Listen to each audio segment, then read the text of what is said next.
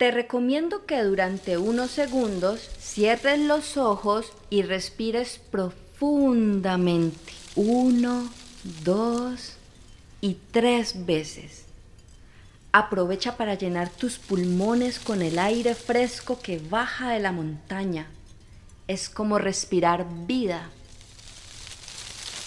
Quiero decirte que estás justo en el lugar donde termina la ciudad urbana y empieza la ciudad rural.